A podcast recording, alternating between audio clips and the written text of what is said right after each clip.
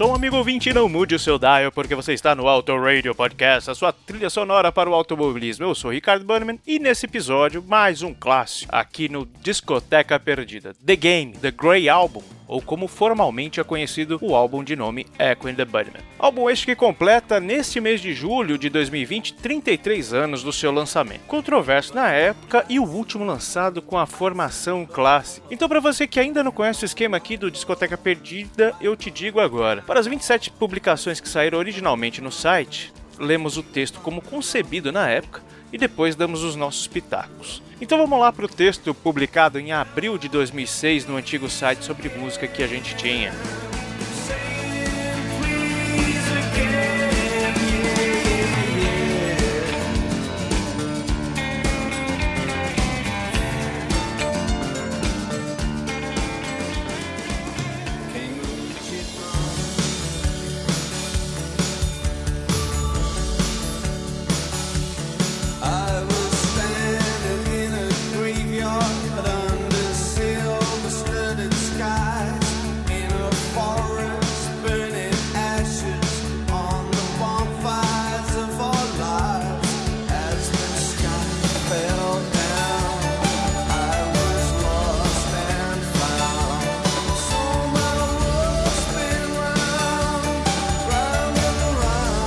Chamá-lo? Echo in the Bunnyman? The Game? Ou Grey Album? Dúvida não existe quanto o poder desse álbum que é considerado por muitos o último verdadeiro da banda. Nesse caso chamaremos como eu vi pela primeira vez, The Game. Poderia descrever aqui sobre uma unanimidade como Ocean Rain ou até mesmo Heaven Up Here, mas não, sinto há meses que de alguma forma, eu teria que ser mais um que apoia o The Game. Em sua fase inicial, o Echo beirou punk, gótico, psicodelismo nos álbuns anteriores. Os caras dizem que tocam rock e isso é independente do visual. Mas muitos de seus fãs encaram até hoje como góticos ou darks. E por isso, muitos torceram o nariz para The Game. O álbum é taxado pop demais para a banda. Eu acredito que ele possui sua característica, assim como os demais álbuns que não se parecem, mas seguem a mesma linha de raciocínio. É um álbum bem trabalhado, melódico e talvez mais maduro do que os anteriores. Em entrevista, o vocalista Ian McCulloch já informou que a banda fica desapontada quando alguém diz que um álbum antigo é melhor do que o último lançado. Claro, todos procuramos progredir. Ocean Rain, por exemplo, é considerado o melhor álbum da banda, mas Heaven Up Here e The Game não deixam nada a perder, na minha opinião. Isso sem falar do primeiro Crocodiles e do terceiro Porcupine. Os hits ficam por conta dos clássicos The Game, Bed Bugs in Ballyhoo, New Direction e Lips Like Sugar. Uma das mais belas canções da banda e do rock oitentista está nesse álbum também, All My Life.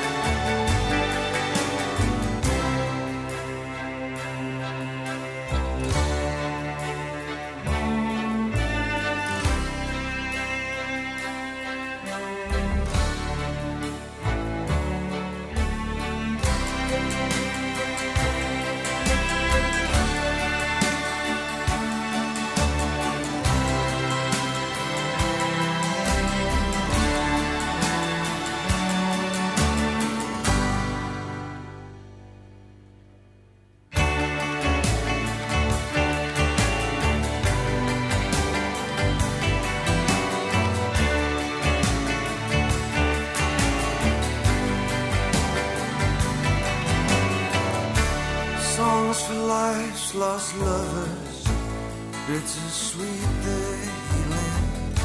The prayers prayed under covers need no kneeling. God's one miracle.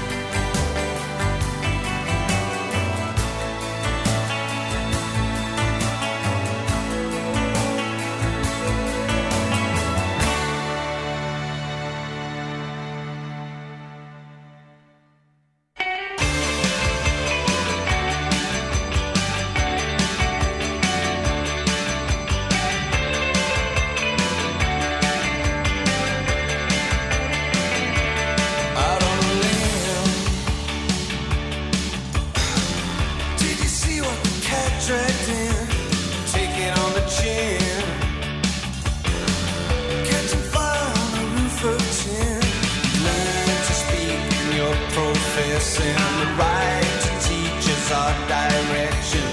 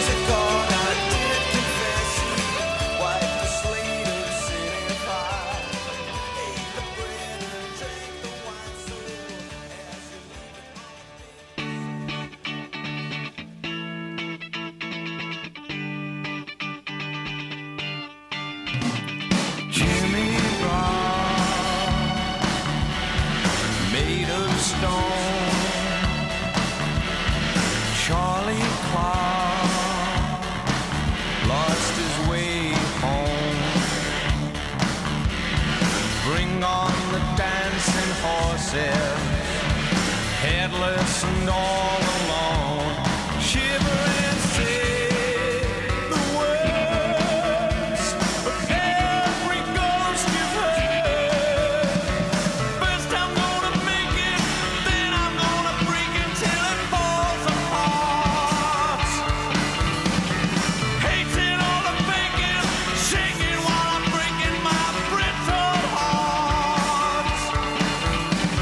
A versão comemorativa de 25 anos lançada em 2003 expõe raridades como a primeira versão de Bring on the Dancing Horses, também a cover do Doors Soul Kitchen e uma versão acústica de The Game, entre outras. No ano de lançamento, tivemos a oportunidade de ver o Echo no Brasil no auge da sua carreira, o que foi considerado um dos melhores shows internacionais do Brasil e também considerado um dos melhores da banda. A relação do Echo com o Brasil é algo notório, assim como é notória a preferência de McCulloch pela caipirinha e pelo álcool em si. The Game foi o último álbum do baterista Pete De Freitas, morto em um acidente de moto em 89. Em 88, a banda perdeu também Ian por, diverg- por divergências com os demais colegas e saiu em carreira solo não muito feliz. Os Burning eram o guitarrista Will Surgent, o baixista Les Pattinson e os novos membros Damon Reese na bateria, Noel Burke nos vocais e Jake Brockman nos teclados, inclusive Jake que trabalhou também no The Game. Mas isso aí é outra reverberação, é outra história.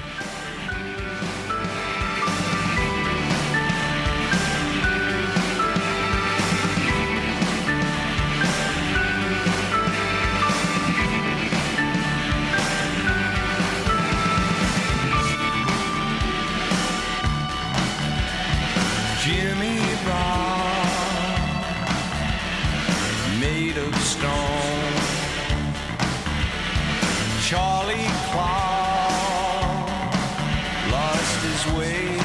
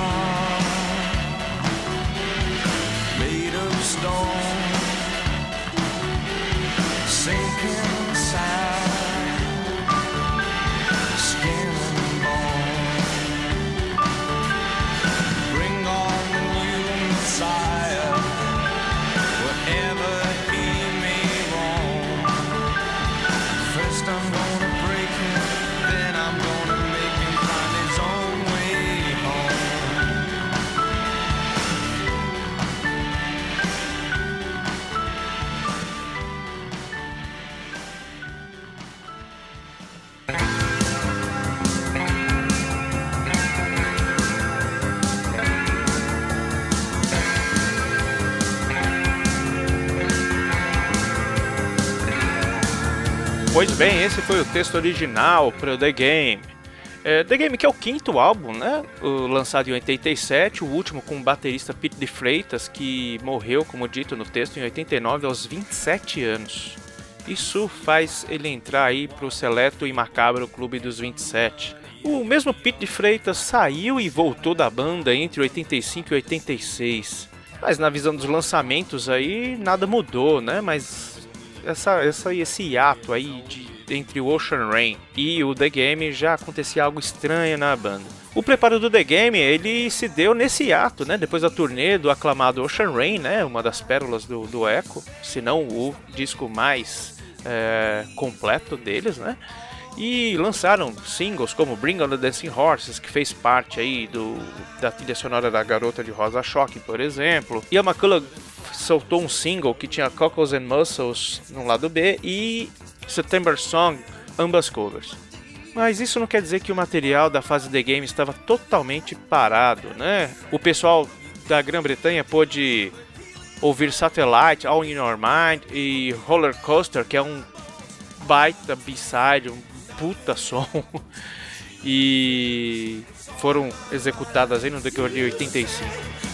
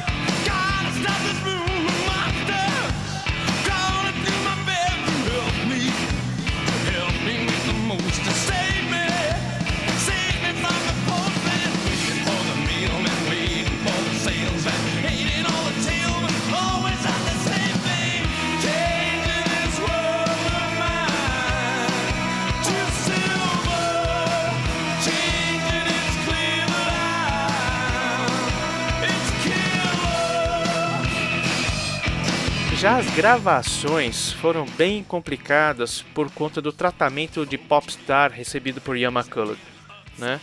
E somado a isso ao, junto, ao, ao consumo exagerado de álcool, deixou ele afastado da banda, né? E numa entrevista em 1995, o guitarrista Will Sargent comentou sobre esse tratamento que Ian recebia. Abre aspas, achávamos tudo muito ridículo ele tinha pessoas correndo atrás dele, basicamente limpando sua bunda. Fecha aspas. O próprio Ian McCulloch disse mais tarde, em entrevista em 97, eu estava perdendo isso. Eu estava em outro planeta e não queria estar mais no mesmo planeta que os Bunnymen. Fecha aspas.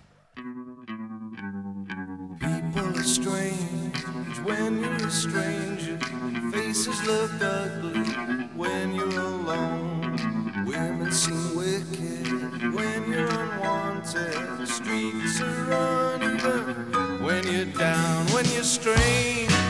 Mas enquanto rolava as gravações, a banda também gravou uma versão de People Are Strange do The Doors para a trilha sonora do filme de 87 chamado The Lost Boys, aquele filme de vampiros, meio sessão da tarde.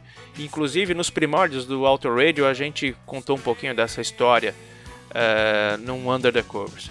E como o Echo estava em alta, assim como The Cure, assim como Smiths, eles trouxeram o próprio Ray Manzarek, ex-tecladista do The Doors, para fazer os teclados né, de People Are Strange e contribuiu bastante com a produção da música e também com Bad Bugs em Ballyhoo nos teclados. Né? Depois que o álbum foi gravado, enquanto era mixado, a banda estava em turnê aqui no Brasil em maio e ouvia as faixas finalizadas por telefone.